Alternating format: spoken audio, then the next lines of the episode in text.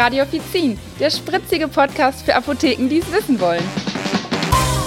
Hallo und herzlich willkommen zu einer neuen Folge von Radio Offizin. Wir sind wieder Michael und Theresa. Hey! Hey, grüßt euch und grüßt dich, Theresa. Schön, dich zu hören. Mhm. Ähm, wir unterhalten uns heute zum Thema Zuckerkrank. Denn Diabetes mellitus, das ist ja ähm, die oder das ist ja auch als Zuckerkrankheit bekannt. Und ähm, das ist leider eine krankhafte Störung des Zuckerstoffwechsels, die ja ganz, ganz viele Leute betrifft. Mhm. Wir kommen tagtäglich damit ähm, in Berührung ähm, in der Apotheke sowie auch privat. Ähm, der Blutzuckerspiegel der Betroffenen, der ist halt dauerhaft erhöht. Das schädigt natürlich mit der Zeit die Gefäße und auch verschiedenste Organe. Ganz, ganz blöd. Und deshalb sollte Diabetes auch frühzeitig, frühzeitig erkannt werden und auch behandelt werden. Und wir sind halt vom ersten Test bis zur Therapie Ansprechpartner in der Apotheke. Ja. Wir können den Menschen zur Seite stehen. Ähm, wir können helfen. Ähm, die Apotheke vor Ort ist wirklich bei Diabetes äh, unverzichtbar. Nicht nur ähm, wegen der Medikamente, sondern ähm, wir messen halt auch den Blutzuckergehalt, den Blutzuckerspiegel in Anführungsstrichen. Ähm, wenn jetzt nicht unbedingt die Corona-Pandemie ist, also Genau. Tatsächlich gibt es da ja, ähm, genau, wenn wir wieder messen dürfen, genau, aber ansonsten tun wir das. Ähm, wir helfen bei Diabetesfragen, ähm, wir helfen bei der Handhabung von Messgeräten oder vom Insulinpen. Wenn da mal einer kaputt geht, dann gibt es bei uns Ersatz. Und ähm, ja, die meisten Apotheken, die bieten ja schon eine zertifizierte Diabetesberatung an. Mhm. Also die sind tatsächlich auch schon ausgezeichnet. Da kann man dann, wenn man reinkommt, irgendwie ähm, ja Zertifikate sehen oder halt auch im Behandlungsraum oder ähnliches. Und ähm, wir wollten jetzt einfach mal zum Weltdiabetestag am 14. November darüber sprechen, wie das Ganze so ist, äh, wie das gehandhabt wird und wollen das mal in Kürze für euch zusammenfassen. Genau. Ja, es gibt ähm, verschiedene Typen von Diabetes. Äh, zwei davon, die lassen sich ja eindeutig zuordnen. Ich denke, die kennen wir alle. Das ist einmal Diabetes mellitus Typ 1 und Typ 2. Aber was mich auch überrascht hat, es gibt auch die Typen 3 und 4. Die Spezialisten unter uns, die werden die wahrscheinlich kennen. Das ist auch ein Thema. Ähm, Kennst du denn die Unterschiede, Theresa? Ja, ich würde sagen, wir starten mal einfach mit dem Typ 1, ja, mit dem okay. äh, Diabetes mellitus Typ 1. DM1 wird das ja auch oft abgekürzt, denn das betrifft rund 10 von 100 Diabetes-Betroffenen und das Ganze ist ja auch eine Auto Autoimmunerkrankung. Ähm, das entsteht einfach dann, wenn die Zellen der Bauchspeicheldrüse vom Immunsystem des Körpers zerstört werden, ja, also wenn die einfach nicht mehr angenommen werden. Dieses tritt häufig auf bei Kindern oder auch bei jungen Erwachsenen, also also eher im früheren Alter. Und die Menschen, ähm, die daran leiden, die sind wirklich lebenslang ähm, betroffen und dann auch auf die Gabe von Insulin wirklich angewiesen. Heilungsmöglichkeiten bestehen da bisher leider noch nicht. Mm, leider ganz, ganz blöd. Gerade immer bei Kindern auch. Die tun mm. mir immer sehr leid, wenn man dann ja. halt noch ein sehr kleines Kind hat und ähm, weiß, ähm, ja, ewig äh, Insulin spritzen. Ähm, mhm. Dann gibt's natürlich ähm, Diabetes mellitus Typ 2, oft auch als DM2 abgekürzt ähm, oder auch als Altersdiabetes bekannt. Also viele mhm. ältere Leute betrifft das. Ja. Ähm, und zwar rund 90 Prozent der Diabeteserkrankungen, ähm, die machen halt wirklich diesen Typen aus. Mhm. Bei denen ist es einfach so, dass die Bauchspeicheldrüse zwar weiterhin Insulin produziert, jedoch nicht mhm. genügend. Und äh, da kann es einfach, ähm, ja, kann es schon mal sein, dass der Körper dementsprechend äh, reagiert und das dann nicht mehr wirksam verwenden kann. Ja. Und das tritt dann meistens ab einem Alter von über 40 auf, kann aber ja. natürlich auch schon früher passieren, je nachdem mit bei jüngeren Menschen mit starkem Übergewicht oder ähnlichem. Mhm. Und ähm, die Entwicklung bei dem Diabetes mellitus Typ 2, die wird begünstigt durch durch Erbfaktoren natürlich. Also das Ganze ist leider auch erblich ver, ähm, ja, vererbbar, veranlagt, ja. veranlagt. Genau, danke, Theresa, richtig. erblich Und, äh, vererbbar, das erblich ist auch vererbbar, schön. genau, ja. Äh, ich meine, das wäre auch Ehrlich? mal eine schöne Wortneufindung, oder? Ja, ja, genau. Und dann natürlich Übergewicht. Übergewicht, das kann ich. Äh, da wissen wir alle ganz genau, was das ist. Und natürlich der Bewegungsmangel und auch anhaltende Schlafstörungen. Die stehen im Verdacht, wirklich ähm, ja den Zucker und den Fettstoffwechsel zu beeinträchtigen und so beispielsweise dann halt auch ähm, Diabetes mellitus ähm, auszulösen oder dazu mhm. beizutragen, dass das. Finde ich Wahnsinn. Da rechnet ja. man also, ne, die anderen Punkte sind halt einem irgendwie kann man damit rechnen oder denkt dann schon so, mhm. okay, ne, wenn ich ein bestimmtes Gewicht habe oder so, irgendwie hat das dann alles, weil man so vom Kopf bei diesem Zucker ja irgendwie auch bei, bei Lebensmitteln, bei Essen ist, ja, ne, und auch ja. ähm, einfach auf das Körpergewicht eh im, das in Zusammenhang bringt und auch die Bewegung natürlich, ne, wo wenig Bewegung ist und schlechte Ernährung, da ist klar, dass das irgendwie äh, scheint anders logisch. Mhm. Aber ähm, ich finde es immer wieder spannend, welche anderen Faktoren bei Krankheiten auch eine Rolle spielen, mit denen wir nicht unbedingt rechnen, wie jetzt zum Beispiel mit dem Schlaf. Mhm, ja, finde ich auch total interessant. Und ähm, je nach Schwere der Erkrankung, da kann natürlich auch dann der Diabetes mellitus ähm, mit gesunder Ernährung und körperlicher Betätigung in Schach gehalten werden. Mhm, also dann Fall. auch, ähm, wie du jetzt eben so schön sagtest, ähm, auch wenn man dann halt mehr Schlaf hat, ähm, kann das mhm. dann gegebenenfalls auch wieder besser werden, mhm. ähm, wenn es daran liegt.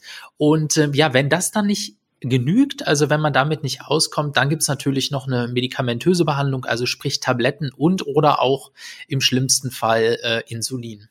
Genau. genau. Ja, jetzt haben wir noch einen weiteren Diabetes-Typen, das ist der Typ 3. Was ist da das Besondere? Ja, da ist das äh, Besondere, ähm, dass der halt wirklich von der Deutschen Diabetesgesellschaft als Sonderform gegründet wurde, wenn man mhm. so will.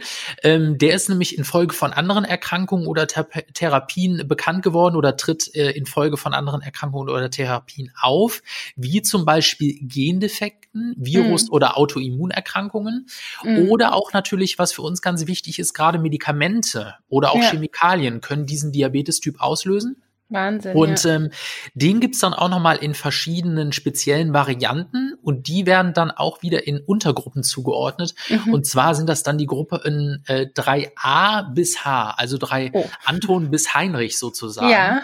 genau. Ähm, das ist aber schon so speziell. Ich glaube, das ist dann eher ähm, Arztsache, aber einfach, damit ihr es mal wisst, damit ihr auch über alles aufgeklärt seid oder über alles Wichtige dazu aufgeklärt seid, falls es dann doch mal irgendwie zur Sprache kommt und ihr einen Kunden dazu habt. Genau, äh, da wisst ihr auf jeden Fall, gibt es viele Untergruppen und noch mehr, wo man in die Tiefe gehen kann. Ja. Wir kennen aber noch einen weiteren Diabetes und das ist der Schwangerschaftsdiabetes und den kennen wir auch manchmal unter dem Namen DM Typ 4.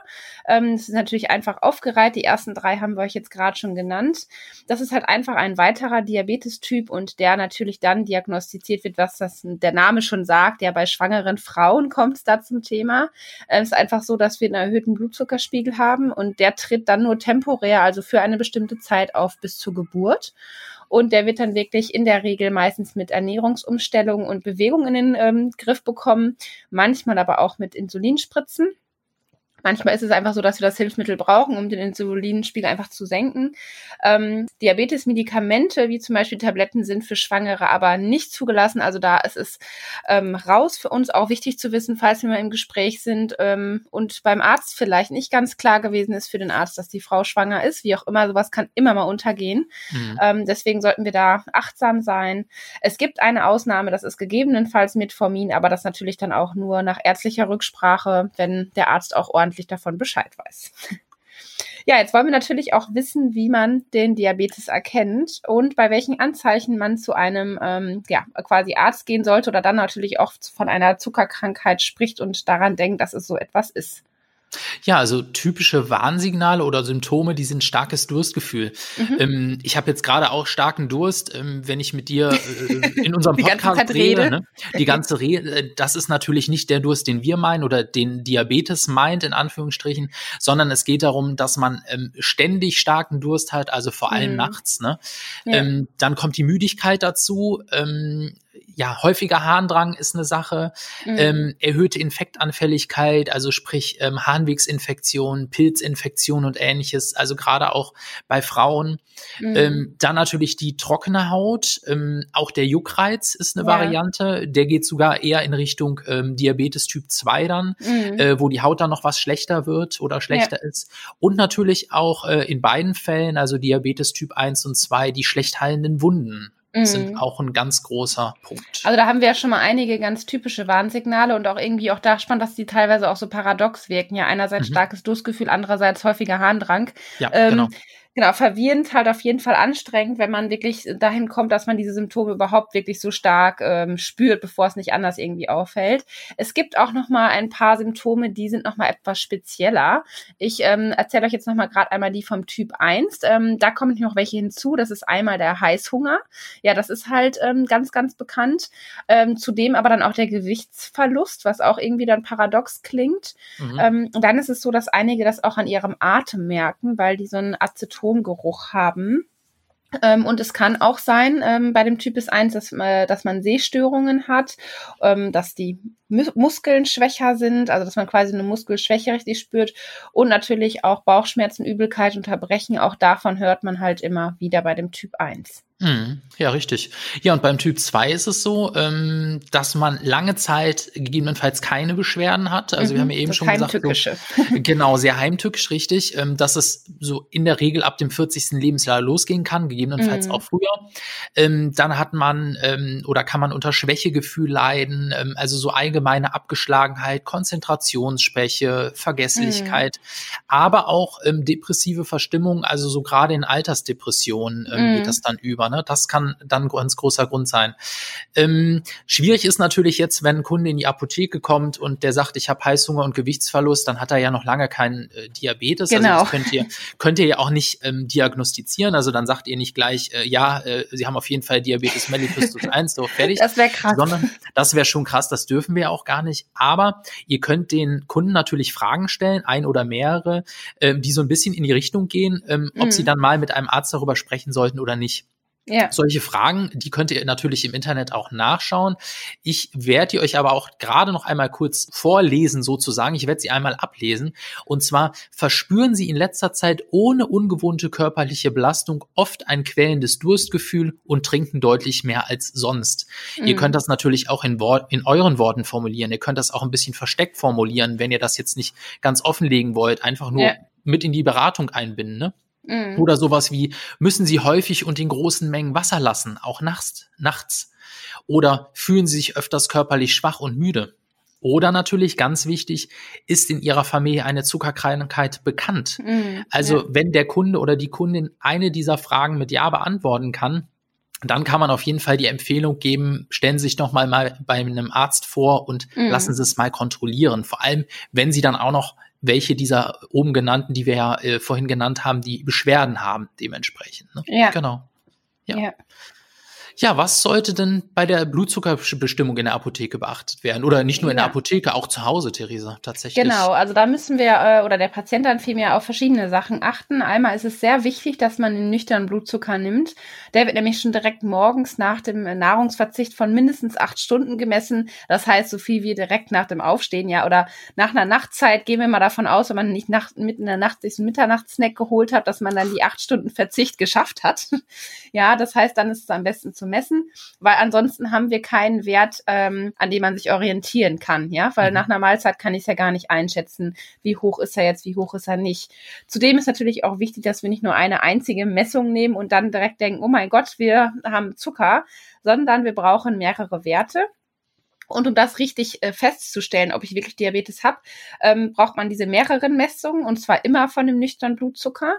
Und wenn dann stets höhere Werte auftreten, sowie dass man auch ein Gespräch hatte beim Arzt, ja, ähm, der einen natürlich auch körperlich untersucht ähm, und damit einen herauskristallisiert, woran es liegen kann, der kann dann im Endeffekt definitiv feststellen, ist es ein Diabetes oder nicht. Also das ist keine Geschichte von einer kurzen Untersuchung.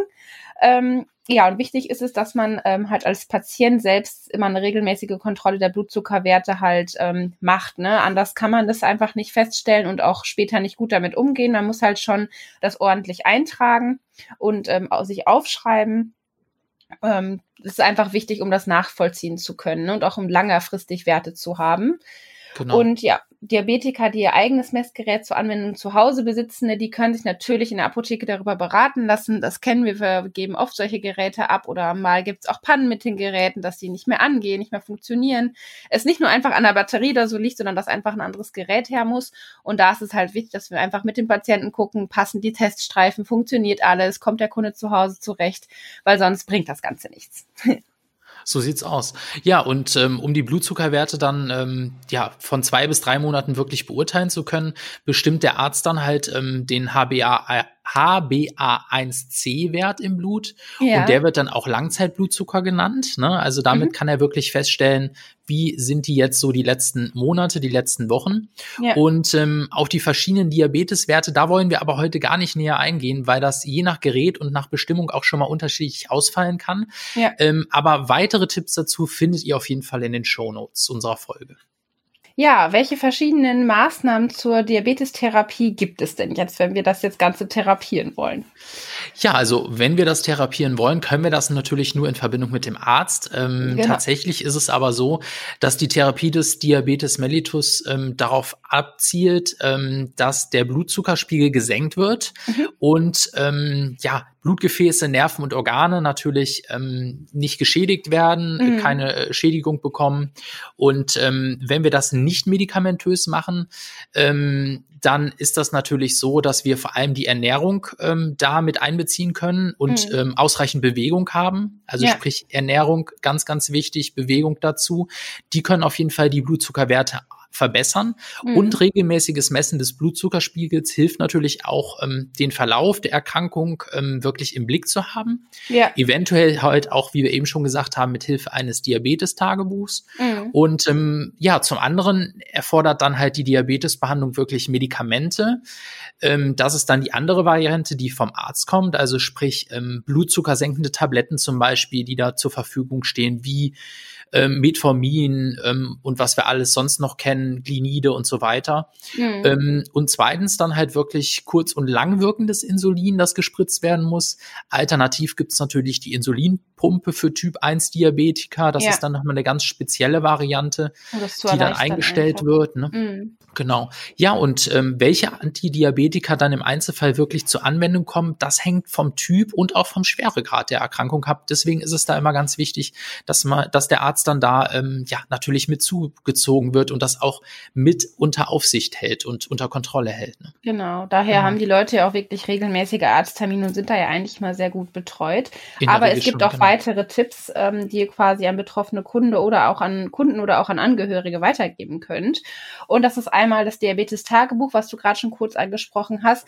Das ist halt besonders ratsam für den Typ 1 Diabetiker, der jetzt wirklich stark schwankende Blutzuckerwerte hat, ja, weil der sollte dann genaueres Auge drauf legen. Andere Leute kommen vielleicht besser zurecht. Es ist eine eingespieltes, eingependelte Sache für die. Da geht es vielleicht auch mal so, aber ansonsten ist das Tagebuch ein äh, guter Tipp.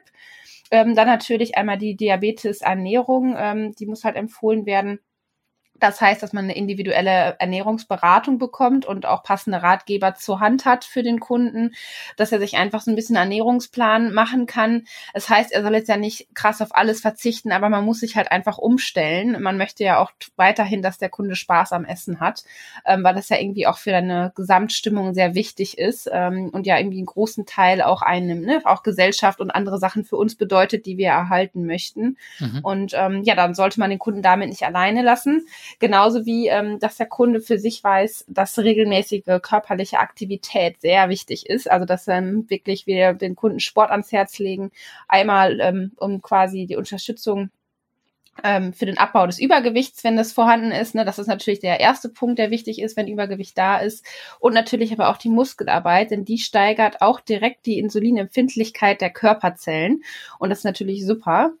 Ähm, und zudem, ähm, was quasi noch das ähm, i-Tüpfelchen obendrauf ist, ähm, Sport verbessert halt das Wohlbefinden immer allgemein und gibt quasi dem Leben eine andere Qualität ähm, und kann halt auch, wenn man jetzt stimmungstechnisch so ein bisschen ja, Depri ist, wie du gerade auch schon bei den Symptomen aufgezählt hast, wenn das mhm. auch dazu zählt, dann kann auch hier Sport bewirken, dass man sich besser fühlt. Auf jeden Fall. Natürlich immer angepasst an das Alter, an die körperliche Fitness und an den allgemeinen Gesundheitszustand, das Natürlich. ist klar. Das mhm. muss man immer so sehen. Also wenn man da jetzt eine 75-jährige Omi hat, die mit nee. dem Rollator kommt, da kann man natürlich keinen Dauerlauf erwarten. Das nein, nein, das natürlich nicht, aber vielleicht andere kleine Übungen oder gerade die jüngere genau. Generation, dass die weiß, okay, hey,